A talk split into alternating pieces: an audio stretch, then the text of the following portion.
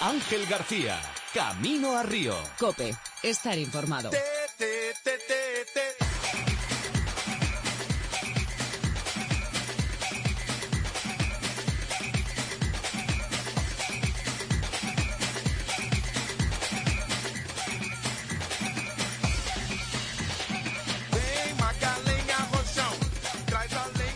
Hola, buenas tardes. Aquí seguimos. Camino a Río, camino al mayor y mejor evento del deporte mundial. Nada hay más importante que los Juegos Olímpicos. Sí, ya sé que os lo digo cada semana, pero es que es una gran verdad. Y como cada semana os vamos a contar la historia de nuestros deportistas olímpicos, esos que este verano nos van a dar muchísimas alegrías en Río de Janeiro. Hoy les toca a dos chicas, a dos veteranas que han coleccionado medallas en la última década, pero que aún se conservan muy muy bien. De hecho, ambas sueñan con volver con otra medalla de Brasil. Practican atletismo y natación sincronizada. Son Ruth y Ona, Beitia y Carbonell.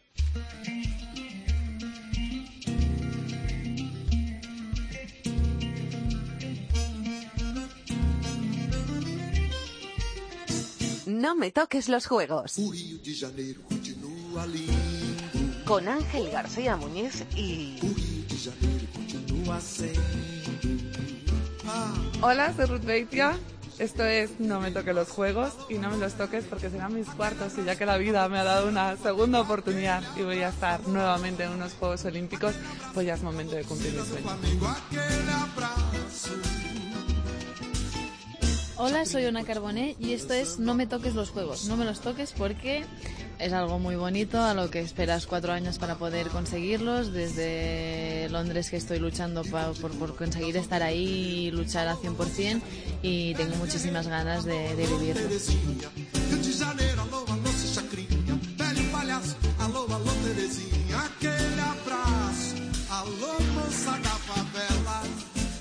Ruth Beitia ha sido, es y siempre será saltadora de altura. Aunque se retirase, aunque dijese adiós, quería ser madre y practicar otros deportes sin la presión de la alta competición. Pero se arrepintió y volvió. ¿Quién sabe hasta cuándo? Una jubilada que decidió dejar de jubilarse, una fisioterapeuta, una política y también una atleta. Para muchos, por cierto, la mejor atleta de este país. Ruth Beitia Vila. Muy buenas. ¿Qué tal? Siempre empezamos estas entrevistas eh, con una pregunta que creo que nunca te han hecho, que creo que nunca te has hecho durante toda esa carrera deportiva tan larga y esos cuatro Juegos Olímpicos. ¿Vas a ganar medalla en Río? Bueno, por ahora son tres. Tiene que llegar a Río. A ver, es mi sueño, es mi sueño y evidentemente es la última oportunidad que me queda para, para cumplirlo. Eh, no lo sé, estoy con ganas, estoy igual de motivada que siempre y hombre, 37 palos que, que me han caído en abril yo creo que son para, que son un referente, ¿no? Para decir, hombre, está experimentada hasta un rato. Seguro que la última. A ver si no vas a hacer como en Londres y vas a volver luego para Tokio. Ay, pues con 41 años, no sé, van metiendo deporte, lo mismo ya meten categoría de veteranos. No, no, no, no creo, no creo. Aquí sí que esta es mi última oportunidad y, y bueno, aunque estoy viviendo la misteriosa vida esta de Benjamin Button, pues no creo que con 41 esté como una pipiola. Alô, alô, sou Chacrinha, Terezinha. Rio de Janeiro, alô, alô, sou Chacrinha, velho palhaço. Alô, alô, Terezinha. Aquele abraço. Alô, moça da favela. Iona Carbonell ha estado, está y estará enamorada del agua, aunque se muera de frío, aunque el cloro destroce su piel y sus ojos. Desde antes de nacer ya estaba unida al mar y de paso evitaba salir a la pizarra. Nombre corto, solo tres letras. Cuéntame por qué, que me gusta mucho la historia. Nada, pues mis padres, los dos tienen nombre y apellido largos y decidieron que, que sus dos hijos, mi hermano y yo, que querían poner un nombre corto porque es más fácil y, y pusieron a mi hermano Max y a mí Ona. Creo que también tenía algo que ver lo de salir a la pizarra, que tu madre, Montserrat... Sí, claro, claro, porque siempre en la lista del cole el nombre que sale más, pues siempre incita más al profesor a, a- a, nada, a decir este nombre. Entonces, pues nada, Ona y Max. Por cierto, ¿qué significa ona? Ona significa buena en vasco, creo. Pero... En catalán, hola, ¿no? Sí, sí. O sea, que unida al agua desde que naciste, vamos. Sí, sí. sí, mis padres parece que tuvieron premoniciones porque el nombre me va que ni pintado.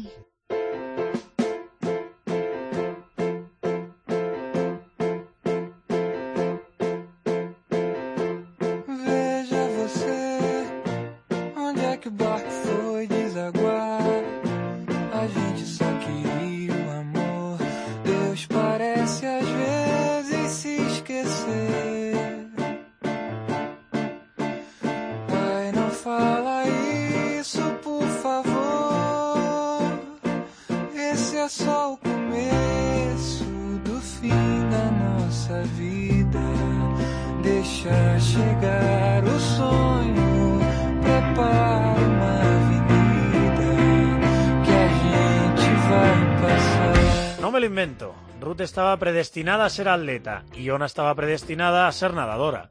Basta con escuchar sus inicios, sus orígenes. La familia Beitia, todos atletas. Y Ruth, al maletero de un Renault 12.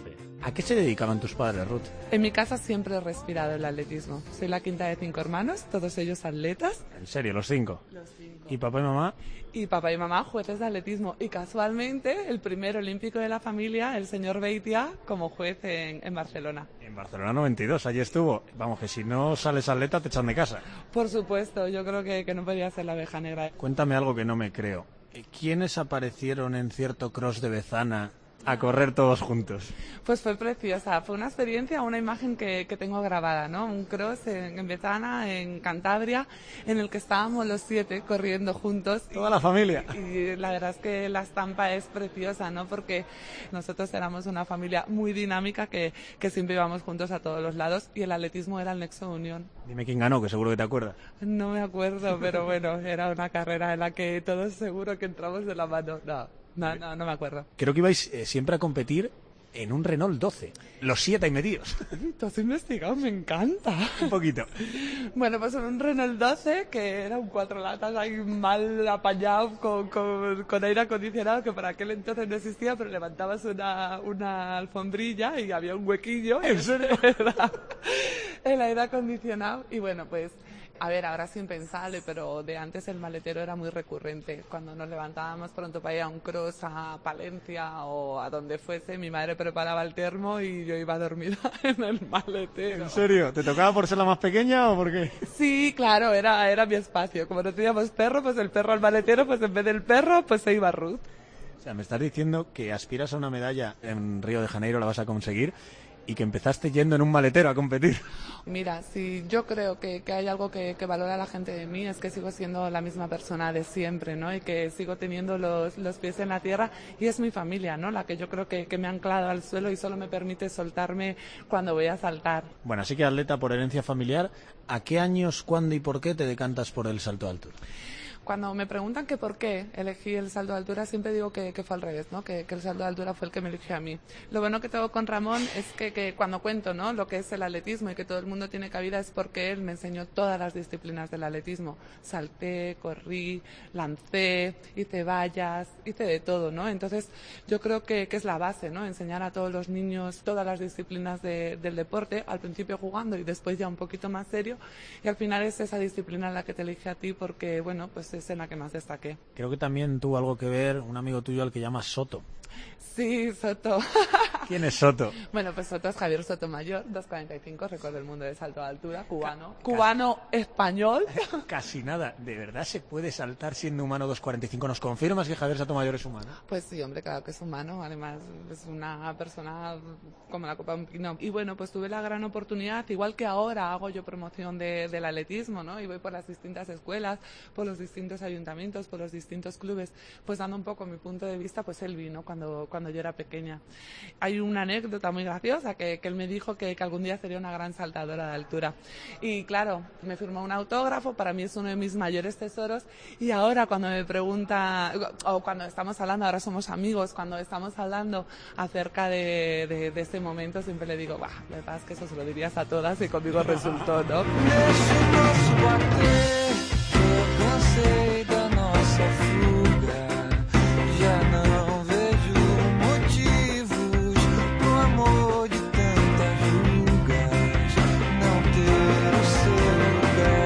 Iona Carbonell, a remojo desde que apenas gateaba, horas y horas dentro del mar y de la piscina, con sacrificios, como no, pero orgullosa, satisfecha y para nada arrepentida.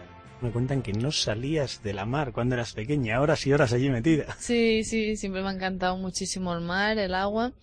Y nada, cuando era pequeñita pues estaba horas y horas, no quería ni ir a comer porque me encantaba, ¿no? Y cuando yo hacía gimnasia rítmica, pero lo dejé y cuando conocí la sincronizada, que era pues una mezcla de el agua, que es lo que me encanta, con danza, arte, música y me encantó. Eras más pez que persona, decían entonces tus padres, pero me han contado dos cosas que yo no me creo. La primera es que en un viaje en Menorca estabas bastante lejos con siete añitos del barco donde estaban tus padres y tú dijiste que tú volvías nadando con siete añitos. Sí, sí, sí, sí. Mi hermano, creo, bueno, mi hermano vino y me, me ayudó porque me fui nadando, pero muy, muy, muy lejos y de repente ya casi que no veía el velero donde estaban mis padres y bueno, fue un poco... Pero es que yo en el mar pues me distraigo y se me, bueno, se me... Y la otra es que dicen que suspendías educación física y que tu profe decía que tú en el deporte nada que ne. A ver, suspender tampoco, ¿eh? pero justilla sí. Sí, porque todo lo que son deportes, pues danza, gimnasia, agua, sí que me gusta. Ahora, cuando le pones un balón o una raqueta o soy bastante patosa. En general las de sincro, si nos veis en la pretemporada, hacemos un poco de pena porque no somos muy buenas. Ya nos has contado cómo cambiaste la gimnasia rítmica por la natación sincronizada y nada, solo tres años después ya estabas con la selección nacional entrenando con gente como Gemma Mengual. Supongo que aquello fue una locura para ti. Sí, todo es una locura porque más locura es estar ahora haciendo dúo con ella y luchando por unos juegos, ¿no? Pero sí, eh, nada, muy, hice dos, tre- tres o cuatro campeonatos de España y ya pues me llamaron para ir al Karate San Cugat con la selección española y para mí fue de, la- de las mejores noticias que me han dado nunca, ¿no? Porque fue un sueño total. Mis padres no pudieron decirme que no, aunque fuera muy pequeñita. Mis padres me dijeron que querían que, que siguiera estudiando, pero me dijeron que sí.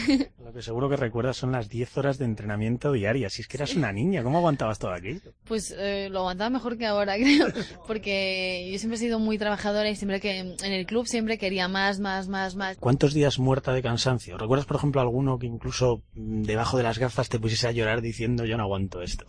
Muerta, muerta no, porque todavía estoy aquí, pero muy, muy, muy cansada, muchos, muchos. Igual que días pues muy, muy ilusionada y contenta, ¿no? Pero sí que es verdad que, bueno, supongo que como en todos los proyectos y como en todos los trabajos hay momentos muy difíciles. Supongo que repetirías, porque por algo lo has hecho, pero ¿se lo recomendarías a una hija tuya? ¿Tú le dirías a una hija Sí. tuya que empezase tan pronto con la natación sincronizada? Le diría que hiciera lo que quisiera, porque creo que, que yo estoy ahora mismo aquí porque nunca nadie me ha obligado a nada, porque lo he hecho porque, porque me hacía muchísima ilusión. De hecho, mis padres siempre me han dicho, cuando quieras dejarlo, déjalo, ¿no? Entonces creo que algo tan duro y tan difícil y que, que, que, bueno, que buscas siempre tanto la excelencia y, y buscas siempre el desgaste máximo, pues tiene que salir de dentro y te tiene que apetecer muchísimo, ¿no? De hecho, tienes una frase que me gusta mucho. eh, No he perdido mi infancia, he ganado madurez. Al deporte no le agradezco las medallas ni los éxitos. Le agradezco los valores, la disciplina y el trabajo en equipo. Sí, em, mucha gente me pregunta, claro, como fui tan, tan pronto a la selección y pues de pequeñita pues ni he salido mucho con mis amigos, ni he salido de fiesta, ni he tenido tiempo pues para estudiar mucho, pero um, todo lo que he adquirido y he- es decir, desde he tenido la suerte que con 14 años he podido absorber muchísimo de muchísima gente muy muy capaz y muy buena en, todo lo que hace, de convivir con, con nadadoras mayores que yo he aprendido muchísimo de, de estar con gente muy válida, ¿no? Y que, no sé, a mí, para mí todo era un aprendizaje constante y creo que eso es, es, es de, bueno, creo que soy una afortunada por poderlo haber vivido, ¿no? Yo creo que tengo todavía muchos, muchísimos años pues para, para salir con amigos, para estar más con la familia, para poder estudiar más, pero, pero la vida del deportista pues hay que aprovecharla.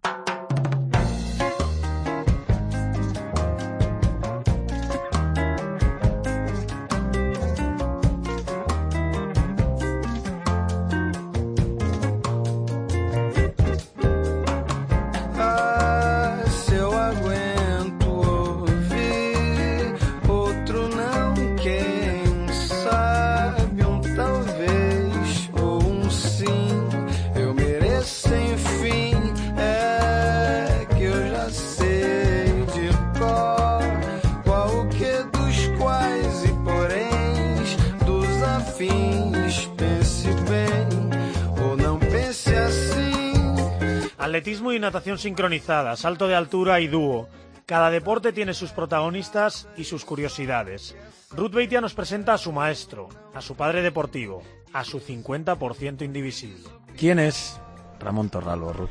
Bueno, Ramón Torralbo es, para mí es todo a nivel deportivo, es mi 50%. Yo soy la imagen de, algo que hacemos entre dos personas y es la persona que con 11 años me cogió de la mano para, cumplir mis sueños. Y, bueno, así ha sido. Los hemos vivido juntos, hemos crecido juntos, nos hemos tropezado juntos, nos hemos caído juntos, nos hemos levantado juntos, hemos mirado para atrás para aprender y siempre con, una sonrisa y con unas buenas palabras para continuar adelante y sembrando cada día para, para recoger pues lo que estamos recogiendo en forma de medallas y títulos. Y bueno, pues esta es nuestra temporada 26. 26 años juntos, es que ya habéis pasado hasta las bodas de plata. ¿eh? Hemos pasado las bodas de plata y, y lo más curioso es que nunca hemos discutido. Entonces, bueno, ha sido un matrimonio perfecto. Yo que te iba a preguntar que cuál era la peor discusión que habíais tenido. Ninguna, ninguna, ninguna discusión. La verdad es que, bueno, eh, siempre hemos tenido un respeto mutuo increíble. Él ha crecido, yo creo, como entrenador, yo he crecido como, como atleta y, y siempre bajo el consenso, ¿no? Eh, él entiende que, que soy una trabajadora nata y que cuando estoy mal es porque estoy mal y cuando estoy bien y quiero más, pues quiero más. Recuérdame el mejor momento de esos 26 años. Seguro que tienes alguno grabado. Sí que es verdad que, que en Moscú, en el Mundial, después de los Juegos Olímpicos, en el Mundial de, de Moscú en el año 2013, pues conseguimos subir al podium con las mismas que, que estuvieron en, en, los Juegos de, de, Londres. Y bueno, pues eh, la primera persona a la que corrí me saltó una valla, rompí todo el protocolo, salí de la pista, fui a la grada y le di un abrazo, fue a él, ¿no? Yo creo que, que ese momento lo tengo grabado a fuego. Y vas a repetirlo. Ya verás cómo vas a repetirlo en Río. Espero que sí, pero tiene que ser en Río, ¿eh? E hoje eu sei, sem você sopa furada.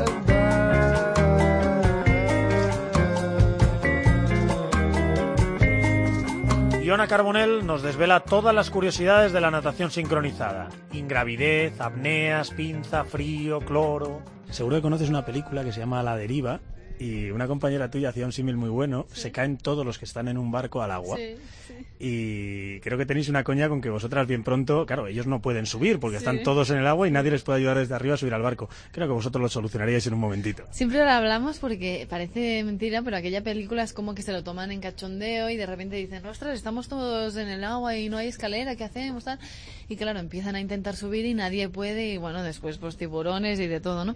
Entonces, claro, nosotras como hacemos los saltos y las subidas estas, pues podríamos hacer una torre y una saltaría, entonces bajaría la escalera, ¿no? Y siempre nos, nos hace gracia. Saltos, subidas, plataformas, figuras, combinaciones, todo eso tiene tu deporte. Suena complicado. Complicado, complicado. No es fácil porque nuestro deporte es en un medio al que no estamos acostumbrados. Estamos en ingravidez casi todo el día. Y es un deporte muy completo, ¿no? Que, que necesita, requiere de un componente artístico, de, de una parte muy técnica, una parte de ejecución pues muy precisa, una parte física, amneas, entonces pues es muy variado y no es fácil, ¿no? Piensa que todos eh, boca abajo, eh, digamos, la orientación de una nadadora de sincro, pues se, se va aprendiendo con los años y después nosotras, pues, cabeza abajo y en el agua estamos, pues, tan, como si tú estuvieras aquí sentado en un sofá, ¿no? Ya es nuestra vida. Pero al principio, pues, cuesta, claro. A ver, preguntas rápidas que todos nos hacemos sobre tu deporte cuando nos vemos competir. Las apneas, aguantar la respiración bajo el agua. ¿Cuál es tu récord? ¿Cuánto tiempo? Es que claro, es muy distinto porque nosotras eh, aguantamos el oxígeno en máximo desgaste y en movimiento. Sí, ¿no? claro. No, Otro no en día- reposo. No, el otro día probamos, por ejemplo, en reposo dentro del agua y creo que yo aguanté pues eh, dos, minu eh, dos minutos cincuenta o algo Calla, así. calla, calla, que me estás dando miedo. Deja, déjalo. Y Gemma, pues dos diez, creo. Es que no sé, no me acuerdo, pero sí. Más preguntas rápidas. ¿Tragáis agua bajo el agua mientras los, hacéis los ejercicios? En general no, pero a veces como estamos tan juntas, pues una hace un splash, o sea, toca el agua y entonces te entra una gotita y a veces pasa. ¿Abrís los ojos? Sí, ¿Os hacéis señales? a veces sí. ¿Os habláis? también, ¿Os dais patadas o codazos? también, también. Duelen, ¿no? Duelen. ¿Y si se os caen las pinzas de la nariz, qué narices hacéis? Llevamos en el bañador un- una o dos de repuesto, entonces las, te las intentas poner muy, muy rápido sin que se note, pero es, es de las peores cosas que te pueden pasar en una competición. ¿Cómo narices después de todo esto salís del agua sonriendo? después de estar tanto tiempo bajo el agua. Porque es lo que toca. El cloro. ¿Es cierto que a veces se pasan tanto que parece ácido sulfúrico directamente? Sí, esto es una de las cosas que sufrimos mucho. Yo, para mí, lo peor es el tema del frío, para mí lo más. Ahora, ahora vamos a Y el cloro, el cloro, porque claro, al final no es bueno ni para los pulmones ni para los ojos. Normalmente entrenamos con gafas, pero cuando estamos cerca de una competición hay que entrenarlo, ¿no? Y lo del frío que decías. Tu compañera Clara Basiana dice que hay cuatro temperaturas. Normal tirando a fría, muy fría, congelada y hoy patinaje artístico. Es buena, es buena. Para mí siempre es patinaje artístico porque lo paso muy mal. Tengo mi, mi temperatura corporal es distinta a la, mayoría de nadadoras y, y paso siempre mucho frío porque cuando estamos ya una hora o dos la temperatura corporal desciende muy rápido y estás siempre con un tembleque constante pues que no es fácil entrenar. De hecho, creo que tienes criofobia. O sea, que le tienes un miedo al frío y estás todo el día congelada. Ya ¿no? que mis padres son médicos y mi hermano biólogo me he autodiagnosticado criofobia. Entrenamientos. ¿Cuánto y cómo? Cuéntame un día normal en la vida de Ona. Pues ahora mismo, eh, generalmente empezamos a las nueve y media hasta las diez y media, once menos cuarto hacemos tres días ballet y, y- y tres días preparación física. Después unas eh, tres horas y media, cuatro de agua, comemos y unas dos horas y media más de agua. Imagino que acabarás hasta las narices del agua y de hecho le contaste a mi compañera Laura Marta de ABC, después de una competición no quiero ni ducharme porque estoy del agua hasta las narices. Es un poco raro, pero me estoy un día mínimo sin, sin poner eh, ni la mano ni el pie dentro del agua, sí. Después de una competición acabas... um, mira que me encanta el agua, pero es que es tanta, tanta, tanta, tanta agua siempre que al final... De hecho, aunque quieras ducharte, hay días que te duelen tanto los brazos que no puedes ni ducharte, ni levantar el brazo. Esto es muy puntual, pero sí que, que cuando estás con máxima exigencia física, con una- un periodo de mucho físico, hay veces que no puedes ni ducharte. Hablabas antes de la ingravidez, claro, os tiráis tantas horas dentro del agua en un medio ingrávido que me imagino que luego os costará manteneros de pie. De verdad puedes estar cinco horas casi sin tocar la pared del agua, pero ni cinco minutos de pie. Cinco minutos sí, pero cuando llevo una hora de pie me duele ya las lumbares, eh, las rodillas. eh, en general aguanto más dentro del agua que fuera. Que desfeita intriga, uó, um capricho essa rixa e mal do embrólio que e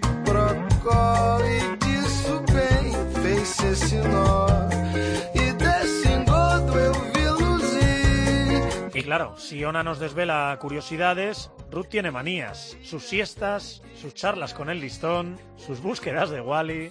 La ropa de España no se usa para entrenar, solo para competir. Nunca. La sensación que tengo, esto es como los toreros, ¿no? Cuando se visten en el hotel. La sensación que tengo de ponerme la ropa de España para competir con, con la selección española, de, de- de poder eh, ser un estandarte, ¿no? De, de mi bandera. Esa sensación no se puede pagar con, con dinero y entonces no quiero perderla, ¿no? No quiero eh, que esa ropa sea algo más a diario, ¿no? Antes de saltar, siempre te vemos tumbada, con la cara tapada y casi durmiendo, dirían algunos, echándote una siestecita. Me hace gracia, los niños me dicen, ¿y por qué te echas la siesta? Entonces, claro, a mí me, me hace mucha gracia. Bueno, yo creo que tengo una rutina psicológica muy marcada dentro de, las competiciones y sí que es verdad que una de ellas es después de cada salto, pues me tumbo, analizo muy, muy, muy, muy rápido lo que ha ocurrido en, en ese salto y lo convierto en positivo para, para el siguiente. Entonces, bueno, pues es, un, es una forma de, de evadirme un poco de lo que está ocurriendo en el estadio y de estar yo conmigo misma. Luego visualizas el salto, tanto que incluso gesticulando con las manos, marcas cada paso, el momento del salto. Gesticulo mucho, sí, sí. Hablo con el listón, estoy un poco volada, la verdad. ¿Qué le dices? Pues, pues es mi amigo, no, No te, te voy, caigas. no te voy ni a tocar, no te voy ni a hacer ni un mínimo de daño. ¿Te hace caso? A veces, a veces. Vaya bien o vaya mal, es decir, se caiga o no se caiga ese listón, lo primero que haces nada más levantarte de la colchoneta es mirar a Ramón. Sí, bueno, si es válido siempre aplaudir al público y dar las gracias, ¿no? Por, por el apoyo que, que siempre pues tienen ellos en, en cada una de las competiciones. Y, y luego pues sí, ir donde Ramón. Pero a veces también os guiáis por gestos y eso tiene también su anécdota, porque aún no hemos contado por qué siempre compites con gafas. Bueno, de antes no veía, de antes no veía ni un cristobalito. Y ahora pues bueno, pues mm, veo, veo mejor porque me operaron de la vista. A ver, es que claro, ocurren dos cosas. De antes Ramón fumaba y fumaba mucho. Entonces cada vez se me iba a un lado de la grada, salía, fumaba, volvía, salía, fumaba, volvía, salía, fumaba, volvía. Entonces era como, ¿dónde estás? Y era difícil encontrarlo. Entre que yo no veía entre que él se me iba modificando, pues montábamos ahí donde está Wally cada competición un par de veces o tres.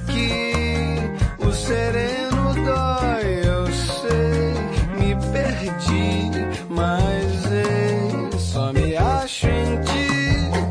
Por cierto, si os cruzáis con Ona, no le digáis eso de que las medallas de la natación sincronizada ya tienen dueño antes incluso de competir. Se enfadará. Los jueces puntúan el nombre y la categoría de los equipos, no sus ejercicios. Las medallas ya están casi entregadas antes de competir.